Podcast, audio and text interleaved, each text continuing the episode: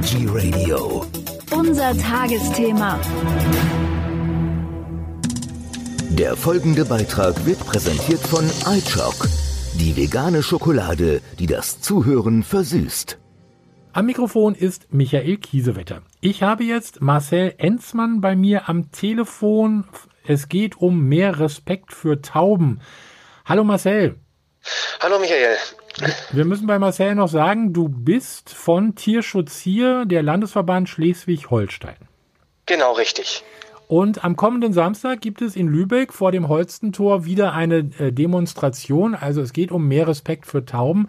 Warum ist diese Demo so wichtig? Die ist um äh, folgendermaßen äh, wichtig, weil viele Menschen einfach irrtümlicherweise und unberechtigterweise die Tauben immer noch als Ratten der Lüfte bezeichnen. Durch die Ver äh, Verdreckung, was die Tauben machen. Man sieht ja sehr, sehr viele Tauben in den Innenstädten, den ganzen Taubenkot. Das ist allerdings bestimmte Gründe dafür hat, dass so viele Tauben da sind. Das wissen viele Menschen eben halt nicht, denn wir Menschen haben die Tauben erst dazu gebracht, dass sie sich so weit vermehrt haben und in diese Städte reinkommen, wo die Menschen drin sind. Wir haben den Tauben den natürlichen Lebensraum quasi gestohlen, beziehungsweise die Tauben gezüchtet. Unter anderem, man kennt es ja auch sehr schön als Brieftaube, Artistentaube, leider in einigen ähm, diversen Zirkussen immer noch zu sehen, dass auch da Tauben Kunststücke vorführen müssen. Dementsprechend ähm, wollen wir darauf hinweisen, dass wir Menschen selber schuld sind, dass die Tauben so stark in den Städten sind aber auch gleichzeitig den Ehrglauben ausräumen, dass dieser Taubenkot, was ja immer gesagt wird, dass der auch alles Mögliche an Häusern und Gemäuer zerstört, dass das ein Ehrglaube ist. Denn dieser Taubenkot zum Beispiel, der ähm, hat einen äh, Säuregehalt, der Bauwerke gar nicht wirklich zerstören kann.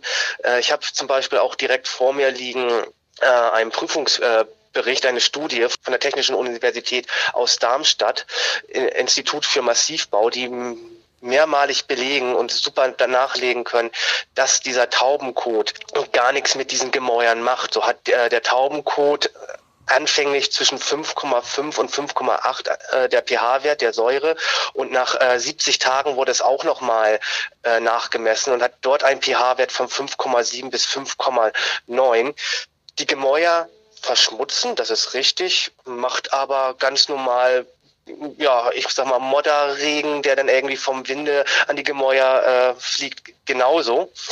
Aber dieser Taubenkot zerstört das Gemäuer so nicht. Es ist vielmehr, was viele unterschätzen, der saure Regen heutzutage, der die äh, Bauwerke, ähm, den Beton zum Beispiel aus diesen Mauerfugen herausspült. Also heißt, der Taubenkot, der an den Häusern manchmal zu sehen ist, wenn da gerade viele Tauben sind, der sieht halt eben nicht schön aus, aber der, wenn der nächste Regen kommt, ist der auch wieder weggewaschen.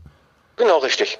Der macht also quasi der Bausubstanz nichts. Also die ganzen Ehrglauben, man hat es jetzt vor kurzem zum Beispiel in der Stadt Düsseldorf gesehen. Und da bei dem ISS-Dom, da wurde ganz groß alle äh, Mauer Vorsprünge äh, zubetoniert, mhm. wurden Netze äh, rangespannt, sogenannte Spikes, das sind solche kleinen äh, Stacheln, so äh, Stachelnägel, so sehen die aus, wo die Tauben sich dann nicht mehr raufsetzen können, damit es dann piekst und die Tauben sich dort nicht ähm, äh, sesshaft werden. Allerdings ähm, sieht man da dann auch, dass sich dann durch diese ganzen Netze die Tauben verfangen, verletzen äh, können. Oder auch hier, äh, wo wir jetzt die Mahnwache Samstag haben in Lübeck. Äh, bestes Beispiel ist dort das äh, Holstentor. Das wurde 2005, 2006 rum saniert auch mit der Aussage, ähm, weil halt sehr viele Tauben dort äh, sich einnisten und das Gemäuer zerstören können.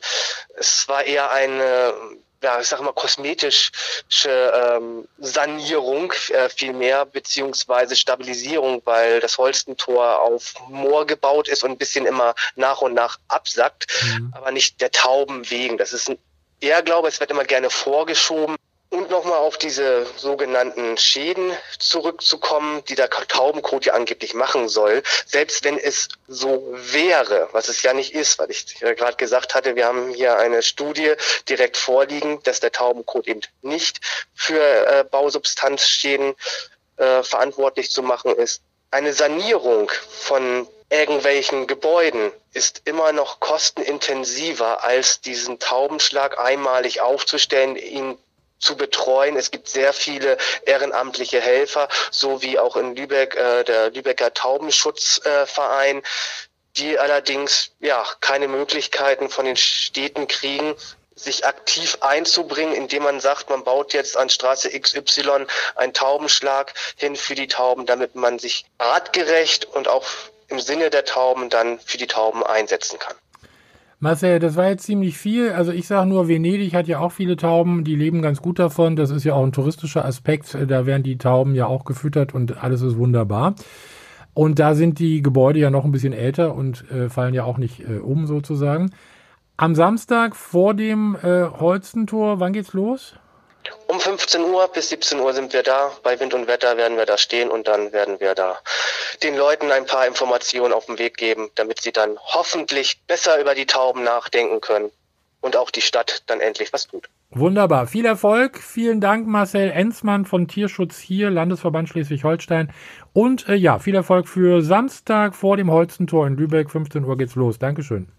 Danke auch. Der Beitrag ist vorbei. Die Lust auf Schokolade noch nicht? Kein Problem. iChock Nachschub gibt's im Bioladen und bei DM.